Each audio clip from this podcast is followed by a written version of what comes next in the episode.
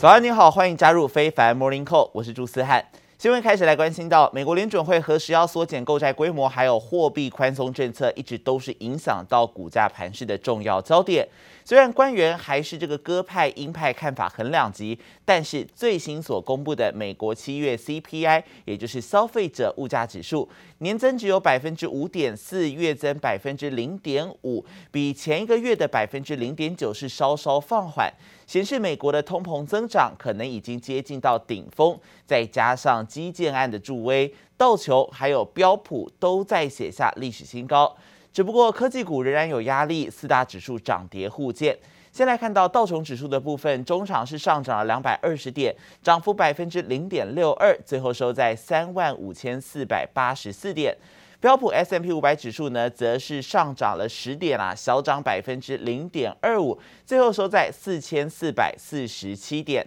至于科技股的部分，亚马逊跌势稍重一些，让纳斯达克指数中场小跌二十二点，跌幅百分之零点一六，最后收在一万四千七百六十五点。费城半导体晶片股呢，也大都是收低，AMD 上涨，但是记忆体大厂美光是继续往下来跌，影响到费城半导体指数中场小跌七点，跌幅百分之零点二四，收在三千三百五十点。其中呢，台积电 ADR 也下跌了百分之零点三二。美国参议院批准基建计划之后呢，最新再通过三点五兆美元的预算案，成功达成众议院民主党人要求参院先来通过三点五兆美元预算案这样的需求，众院才会接着来表决一点二兆美元的基建案这个条件，为了要全面来推行总统拜登的经济政策铺路。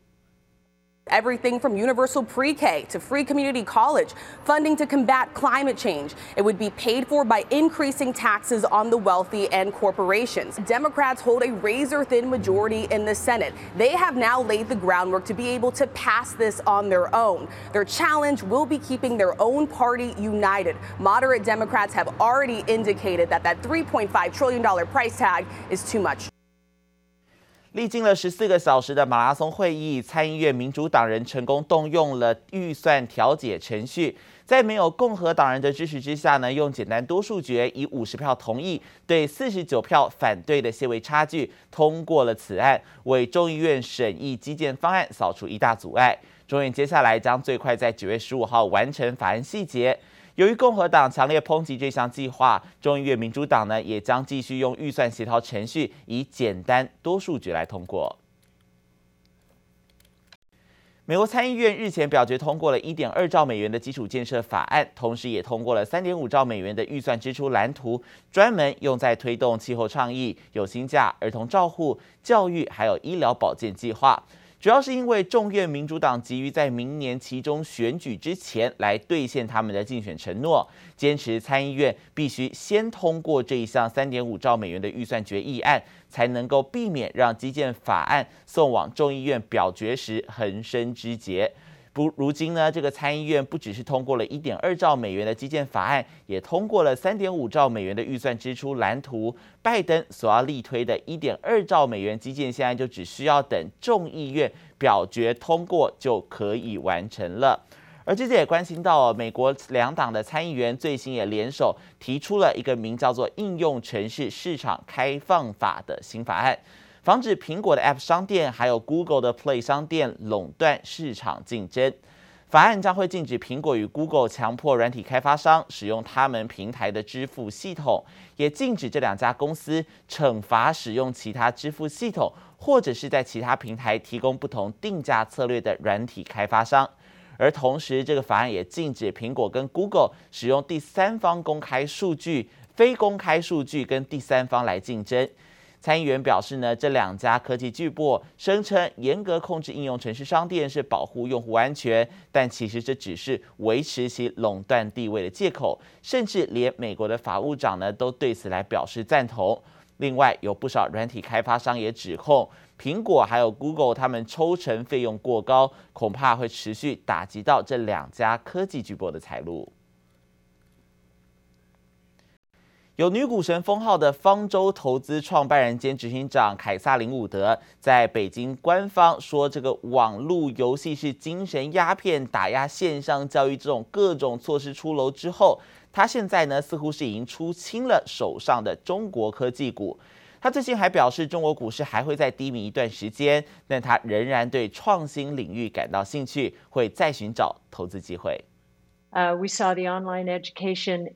industry. Basically nationalized. They are they were declared overnight nonprofit. Uh, many many investors are thinking, "Oh my goodness, this is becoming an uninvestable market." 北京对中国补教和科技业进行打压，造成七月中概股在中国、香港和美国市值共蒸发近一兆美元。据彭博报道，方舟投资创办人被封为女股神的凯撒琳·伍德也几乎清空所有中概股，更表示中国股市将低迷一段时间，认为政府干预将导致投资人情绪受影响，股市估值缩水。I think China's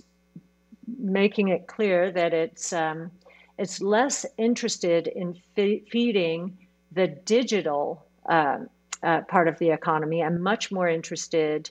in becoming much more self-sufficient on the manufacturing side of the economy. 中国监管大刀挥向游戏业和补教业，连外籍教师都被禁止在中国授课。伍德还透露，女儿就在中国当老师。My daughter taught for 13 months in China and uh, it was a fantastic experience for her. She loved it, um, and I know she's sad uh, sad to see that go. Uh, but we don't think it's entirely uninvestable. We know that China does want to become the largest economy in the world wants to be the most innovative in the world. 不过他强调不会因此将中国市场拒于门外，依旧寻找投资机会。而旗下基金曾持有阿里巴巴、京东、百度和腾讯等中国科技股。中国游戏一哥腾讯已经全部出售。方舟创新 ETF 两百三十亿美元资产中，仅剩百分之零点一八投资大陆企业，远低于二月时的百分之八。We do think China is slowing down. And um, and some of these measures will, I'm sure, hurt confidence over there and uh, cause more conservative behavior. 尽管女股神短线看法偏悲观，不过彭博也指出，有迹象显示，投资人试图在股市中抄底。一些在香港上市的中国网络股十号大涨，让部分券商看法也开始逐渐转向乐观。记者黄先如、林巧清综合报道。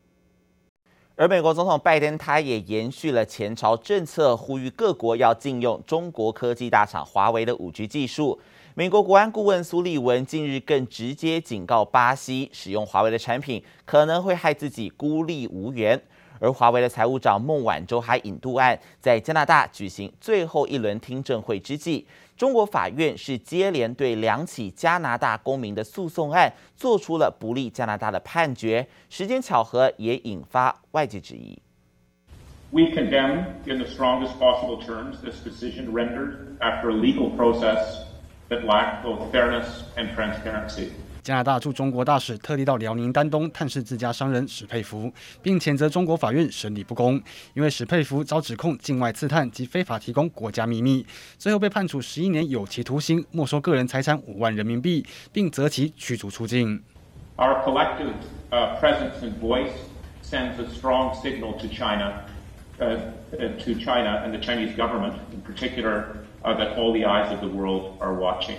在史佩福宣判前一天，加拿大公民谢伦伯格走私毒品死刑上诉案也遭中国法院驳回。与此同时，华为财务长孟晚舟的引渡案正在加拿大进行最后一轮听证会。时间巧合不免令人怀疑，中国企图施压加拿大，才让连两起诉讼案统统失利。You know, I don't think it's a coincidence again that these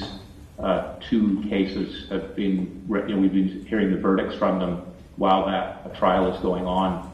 Um, all I would say in terms of the efforts we have underway is that there there are uh, intensive efforts and discussions. 孟晚舟仍极力避免被引渡到美国。彭博新闻却认为成功几率仅仅百分之一。由于拜登政府认为华为对国安造成风险，美国国安顾问苏利文近日造访巴西时就直言不讳，华为半导体供应链正面临重大挑战，使用华为的五 G 设备未来可能会孤立无援。希望巴西能加入反华为阵营。Brazil has rejected pressure from the United States to ban Huawei from bidding for the country's 5G network. 不过，巴西的电信建设早受大量依赖中国设备。尽管传出美国还以推荐巴西成为北约全球合作伙伴国家为诱因，但巴西截至目前仍没有做出明确的承诺。接力部黄一豪综合报道。中国在这一次重判的两名加拿大公民，分别是史佩弗还有谢伦伯格，并持续拘留前加拿大的外交官，也就是康明凯，引发了美国国务卿布林肯抨击北京根本就是采取一个人质外交手段。The Chinese government says the move wasn't in retaliation for the detainment of Meng. However, officials have made it clear that the two Canadians could be freed in return for her release. Canada has refused such an exchange. The Canadian ambassador to China expressed his feelings after the verdict was read. In terms of the sentence, as I said, we're, we're very, very disappointed with that. The range I think we're looking at is five to 20 years. Um, So, you know, 11 years is a long time, and uh, and that's again why we're going to have to just continue to work very, very hard to get him out, and certainly a lot earlier than that. 美国国务卿布林肯他也透过声明表示，这一种任意拘留他人作为与外国政府交涉筹码的行径，完全令人无法接受，并要求立即无条件释放加拿大公民，更痛骂人不是讨价还价的筹码。而欧盟还有德国外长马斯也都谴责中国关押加拿大商人史佩佛，要求并释放他。目前还不确定已经遭判刑的史佩佛何时会遭到驱逐。而路透则是引述了北京律师指出，被定罪的外国人通常要服刑完毕才会被驱逐出境。林准会官员再度释放鹰派讯号。达拉斯林准银行总裁卡普兰最新表示，林准会应该要在九月就要缩布缩宣布缩减购债，并在十月份正式开始执行。美国总统拜登他也表态，相信林准会会在必要的时候对于通膨来采取行动。Well, today's consumer price report points in that direction. We will keep a careful eye on inflation each month. And trust the Fed to take appropriate action if and when is needed. 拜登表示将会密切来关切通膨数据，暗示联准会会采取适当的行动。而同时，向来以鹰派立场闻名的联准会官员卡普兰，他最新受访时也呼吁，十月就应该要缩减购债，自己不希望联准会以目前的购债速度运行太长时间，否则联准会随后呢将会不得不采取更加激进的行动。有分析就指出，卡普兰的发言是经济出现复苏以来最鹰派的观点，因为目前包含主席鲍尔在内的其他官员都没有给出过一个很明确的缩减购债时间。去中心化金融平台 Poly 网络公司表示呢，骇客利用系统弱点窃走了价值大约六亿美元的加密货币。尽管骇客跟 Poly 联络之后呢，解释当初攻击的动机纯粹是因为好玩哦，并且已经准备要返还资金，已有大约是二点五八亿美元来退回。但是这一次的攻击可能是全球去中心化金融领域历来的最大规模加密货币窃盗案。对于去中心化金融支持者来说呢，这一次的攻击事件不仅是一大打击，也凸显了消费者还有投资人缺乏保障。主管机关对于这个市场的监管力道也不足。不过，这也显示了该产业日益成长，已成为骇客最常攻击的目标之一。